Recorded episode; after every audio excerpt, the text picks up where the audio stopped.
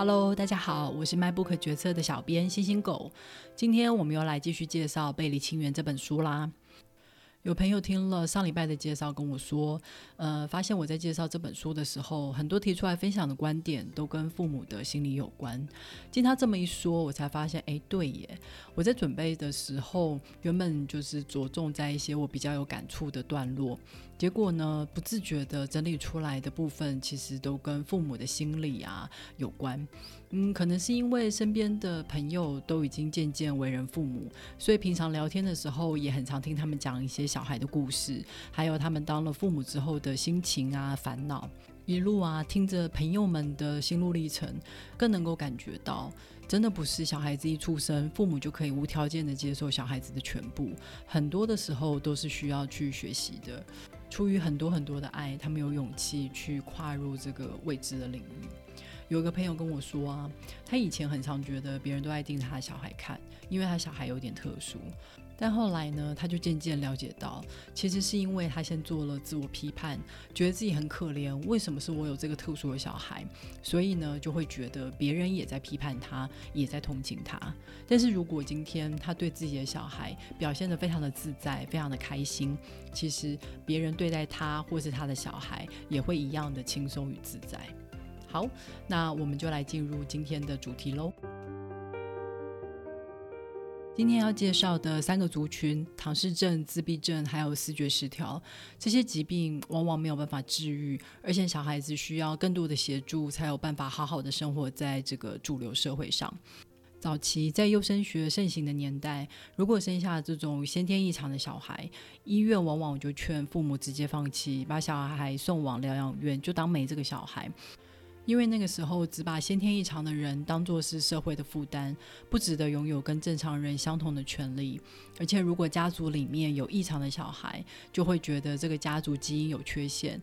还常常怪罪在母亲身上，觉得是母亲怀孕的时候做了不该做的事，或是想一些乱七八糟的东西。所以很多父母根本就不敢承认家里有异常的小孩。以甘乃迪总统家族为例，最近大家才渐渐知道，甘乃迪其实有一个轻度智障的大姐，叫做玛丽。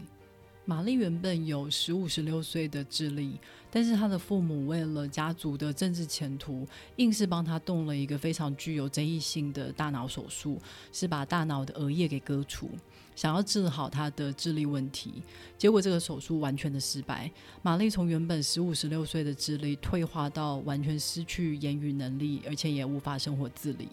最后，他的父母只好把他丢到疗养院去，而且在书信还有照片里面也完全抹去玛丽的痕迹。玛丽的妹妹对于姐姐受到这样的待遇感到非常的震惊还有不堪，所以后来就出来倡议关于身心障碍者的权益，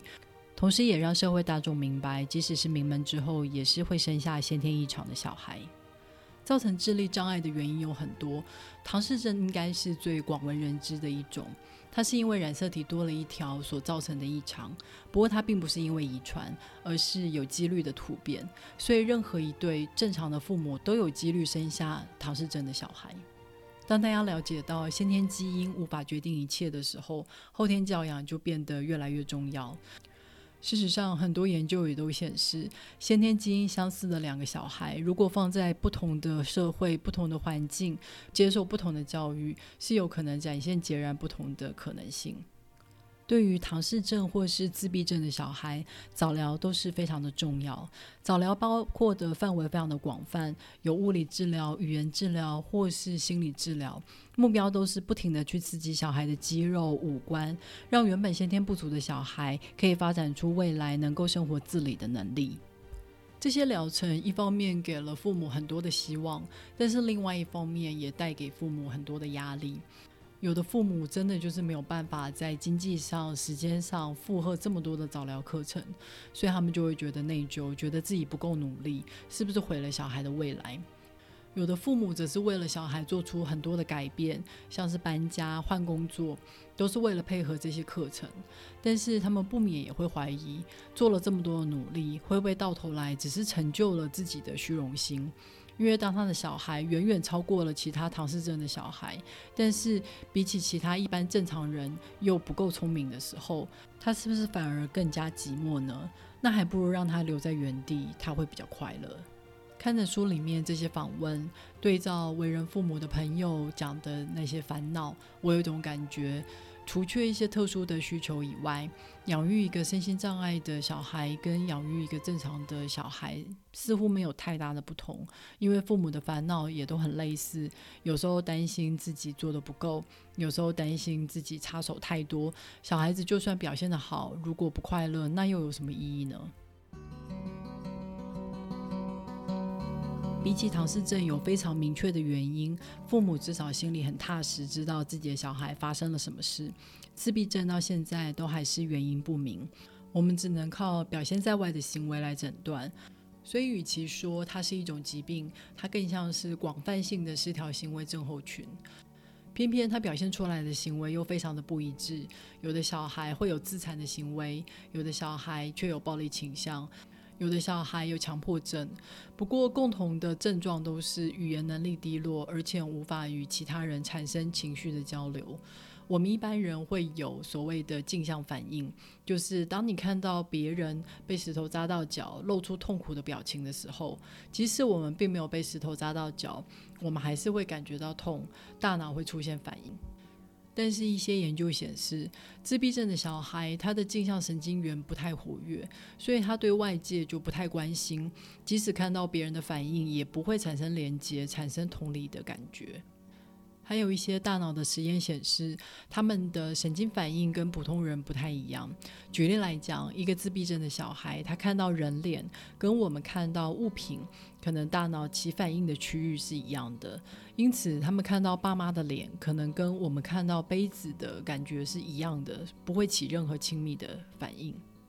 这样子的异常，其实让父母感觉特别的煎熬。因为自闭症的小孩往往缺乏语言能力，所以父母不知道究竟他的小孩是能感觉到爱，但是表达不出来，还是根本就感觉不到爱。如果他的小孩能够感觉到爱，却没有人给他们爱的话，那他的小孩一定会很痛苦。但是相同的，如果小孩根本感觉不到，那么一切的付出都是枉然，父母会感觉非常的痛苦。如果是一个听障的小孩，父母可以去学手语来跟自己的小孩沟通；即使是唐氏症的小孩不太会说话，父母还是可以感受到他们真诚的回馈跟依赖。但是今天自闭症的小孩，他们在自己的世界里面讲自己的语言，父母常常都找不到任何的管道可以跟自己的小孩建立连接。有的父母很努力带小孩进行治疗课程，但是治疗课程不是对所有的小孩都有效。偏偏要判断治疗方法有没有效是一件非常困难的事情。有的父母就说，如果是一个完全不会说话的小孩，要做的事情就只是去接受他而已。但如果今天你的小孩开口讲了两次话，你真的不知道该不该放弃，或者说到底是要放过你自己，还是要放过你的小孩？这种不确定性常常把很多自闭症的父母逼到了疯狂的边缘。关于自闭症的学校教育相关研究，或是呃额外的资源服务，最近增长的幅度都特别的快，应该是继艾滋病之后的另外一个高峰。不只是因为现在自闭症的案例越来越多，还有个原因是许多的父母都愿意投身到社会运动去。有人就坦诚，他们是借由这样子积极的投入来转移他们在小孩身上获得的挫折感还有哀伤。大部分自闭症的小孩很早就会显示出症状，虽然不一定会被发现，尤其家里只有一个小孩的时候很难比较。像我的朋友也是带小孩出去聚会以后，才被别人提醒小孩的听力是不是有问题，对别人讲话不太起反应，才知道要带去检查。但有三分之一自闭症的小孩，他原本一开始发育正常，然后到了一岁半开始退化，结果就出现了一种传闻，说是疫苗导致了自闭症。在一九九八年，有一个医生，我们就不讲他的名字了，发表论文。明确的指出是麻疹、腮腺炎还有德国麻疹的混合疫苗诱发了退化性自闭症，结果当然是立刻引发了恐慌，因为自闭症的原因一直呃都不明确，所以只要有一点的可能性，家长都不愿意冒险。即使在二零一零年已经证实这篇论文是造假的，而且这名医生他在发表这篇论文之前，正在跟另外一间公司研发单一的麻疹疫苗，所以有动机去散布谣言，让之前混合性的疫苗失去公信力，而且让麻疹再度流行。但是这个怀疑论已经让很多的家长深信不疑。结果就让这支混合疫苗的接种率在欧美地区掉到了八十趴以下。最近几年德国麻疹有卷土重来的趋势，就是这件事所导致的。好在呢，我去查了一下，去年台湾这支疫苗的接种率依旧高达九十九趴，所以大家不用太过担心。相较于唐氏症或是自闭症，思觉失调可能是最被污名化的一种疾病。病人小时候跟正常人没有什么两样，但是往往到了十七、十八岁的时候发病。所以在弗洛伊德精神分析盛行的那个年代，常常会归咎于父母小时候不够爱小孩，所以才会导致小孩长大以后精神病发。还有许多的心理学家会主张，如果你能够一直维持正向思考，你就能够保持心理健康。而那些精神状况出问题的人，就是因为他的个性软弱、抗压性不足所导致的。不过，现在的研究已经显示出来，视觉失调比较像是阿兹海默症，都是属于大脑的退化。它可能在我们出生的时候就已经刻在我们的大脑里面了，然后到了青春期的时候，因为某些原因被触发。病人开始出现幻听、幻视或是妄想。在研究里面显示，随着每次发病，我们可以观察到病人大脑里面主管记忆的海马回，还有主管认知的前额叶都在逐渐缩小，还有神经连接的区域也在渐渐丧失。所以我们可以想象，病人的大脑其实是一点一点的受到损害，而且这个损害一旦出现就没有办法恢复。我们能做的就是去减缓还有减少发病的次数，来控制大脑所受到的伤害。但是我们应该要了解，这绝对不是一个靠自制力还有正向思考就可以不要发病，或是发病以后还可以痊愈的疾病。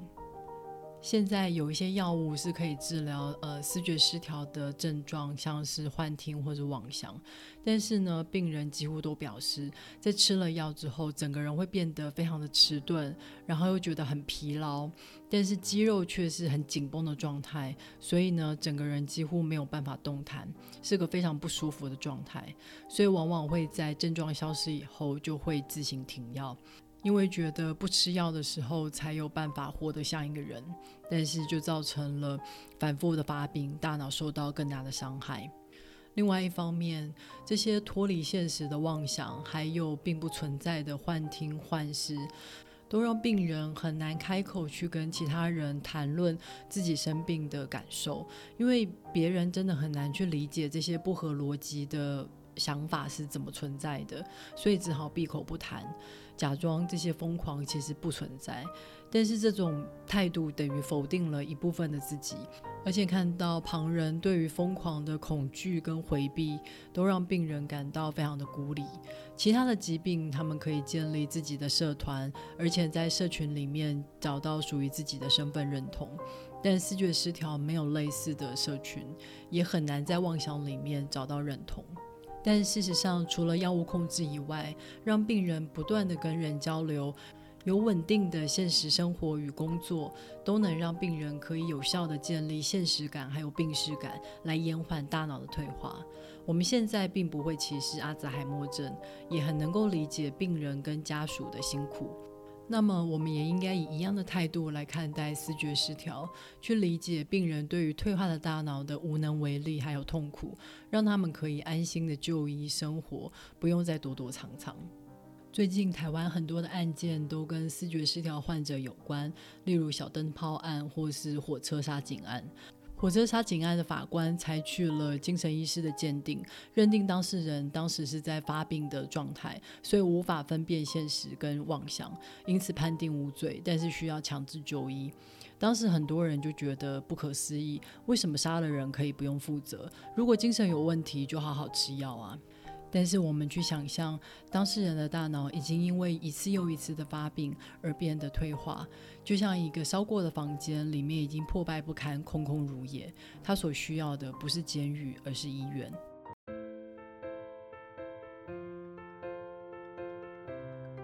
好了，今天的故事就讲到这里了。我们在这一集里面介绍了唐氏症还有自闭症，讲到后天教养的重要性。虽然这些疾病都没有办法被根除，但是却可以透过一些治疗课程来让这些先天异常的小孩来达到自我实现的可能性。接着我们介绍了视觉失调。这是一个大脑退化非常痛苦的疾病，但是却遭到了许多污名化，让病人跟家属在生病之余还感到非常的孤单，不被社会所接纳。下一集我们要讲更不被这个社会所待见的族群，没有人期待他们的诞生，他们是被强暴所生下的小孩跟罪犯。希望我能够好好的把故事讲完。好啦，那我们下周再会，拜。